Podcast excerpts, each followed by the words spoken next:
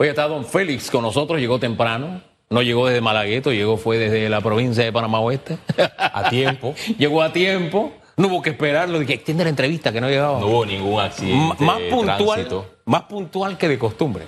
A ver, don Félix. Quisiera abordar eh, el tema de eh, que mencionó la diputada Guayquiria Chandler con relación a la nueva legislatura, pero antes voy a mencionar un tema que está preocupando, eh, hermano mío panameño chiricano de tierras altas a los panameños y es el tema del subsidio del combustible. Si usted ingresa a Twitter, coloca la frase subsidio y verá un mar de quejas por parte de los usuarios que desde antes de Navidad recibieron esta triste noticia por parte de las gasolineras que despachaban el combustible, donde señalaban que no existía, algunas de ellas, eh, este subsidio, otras le mencionaban a los usuarios que se le había supuestamente comunicado que ahora todo será con un control de cuotas. Es decir, que si usted ya llegó a su cuota de mensual para recibir este subsidio, de allí en adelante usted deberá pagar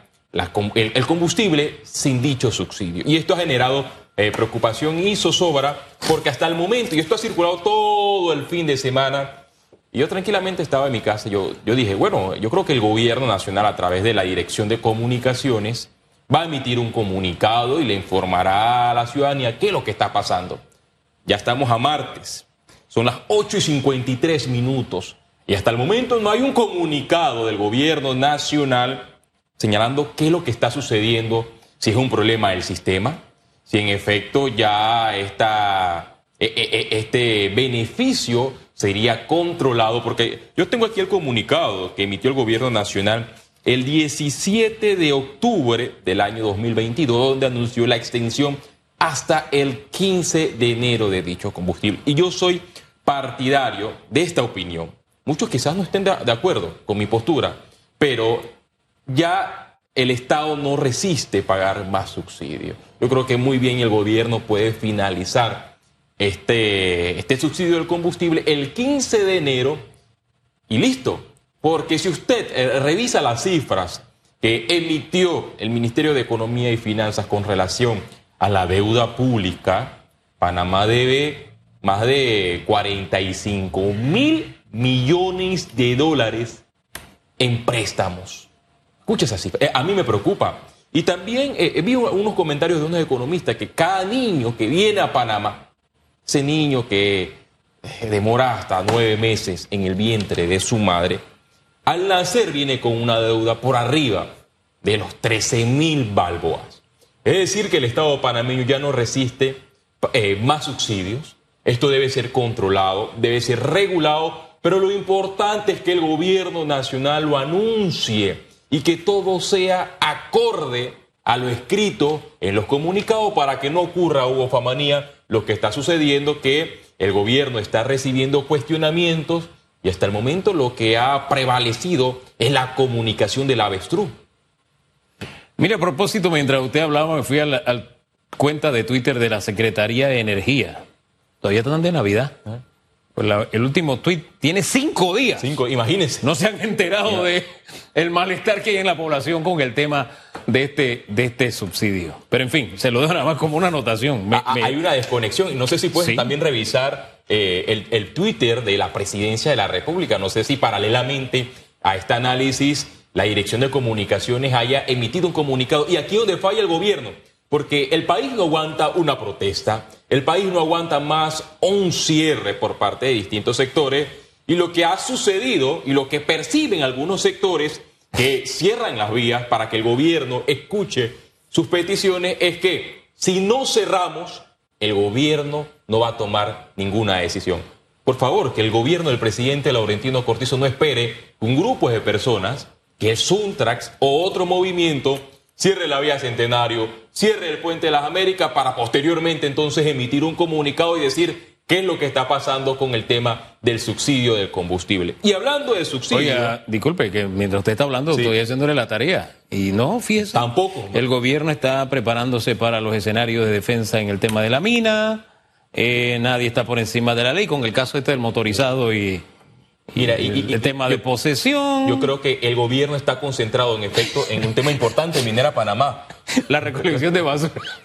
Que a propósito, la ciudad está más. Nunca había visto una Navidad tan cochina como la de este año. Pero en fin, eh, deseando feliz Navidad, que Panamá tiene, eh, qué sé yo, la inflación más baja de la región, citando a la BBC.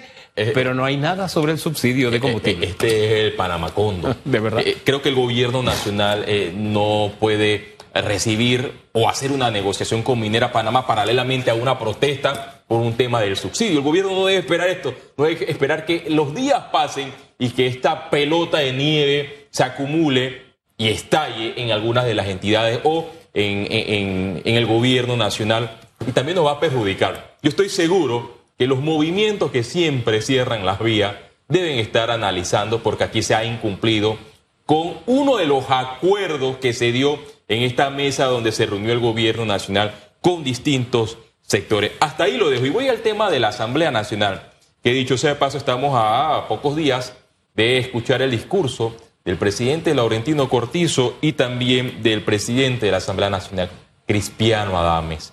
Más que discursos, queremos propuestas, queremos metas para el primer semestre y segundo semestre del año 2023 y que estas metas se cumplan, porque qué bonito es mencionar una crónica de todo lo que ha hecho el gobierno nacional y todo lo que hará. Pero ahí es donde deben estar los diputados y tomar esos apuntes para luego cuestionar el gobierno o felicitar al, gobierno si ha cumplido estas metas. Y lo que yo siempre cuestiono son eh, los proyectos que emanan. Y tal como lo mencioné en la entrevista de la diputada Walkiria Chandler, me puse a analizar el tema de la Universidad de los Pueblos Indígenas. Para mí es importante que los pueblos indígenas tengan una casa de estudios superiores y que no viajen desde Tolé, desde la comarca, desde Cusapín hasta la Universidad Autónoma de Chiriquí, que el recorrido supera los 100 kilómetros y es difícil para una familia de escasos recursos recibir una formación universitaria. Pero aquí lo preocupante es que se crea una universidad y que se politice porque el diputado que presenta la iniciativa legislativa automáticamente recomienda el nombramiento de una persona llegada a él y en efecto se da ese nombramiento como rector. Y si vemos un triángulo, figura el diputado proponente de esta iniciativa legislativa, la señora rectora y el nuevo rector de esta Casa de Estudios eh, Superiores, el señor Demetrio Santamaría Montezuma, quien era profesor universitario en la Universidad Autónoma de Chiriquí, comandada por la señora Etelvina de Bonaga, quien, dicho sea de paso, busca la reelección. Oiga, tengo información de Delta. Delta sí está informando. Dice que no están dejando de despachar combustible subsidiado.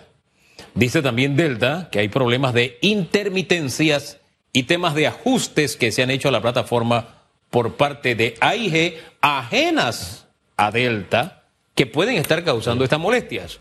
Y dice también que no hay ninguna instrucción alguna de no, no despachar producto subsidiado. Es lo que aclara la cadena Delta de combustible. Bueno, pasan las horas. Vamos a esperar que, que anuncie el gobierno nacional, pero las mismas empresas distribuidoras del combustible han informado y hasta el momento el gobierno nacional ha guardado silencio. Hay silencio. Oiga, nosotros tenemos que hacer silencio porque se acabó el programa hoy.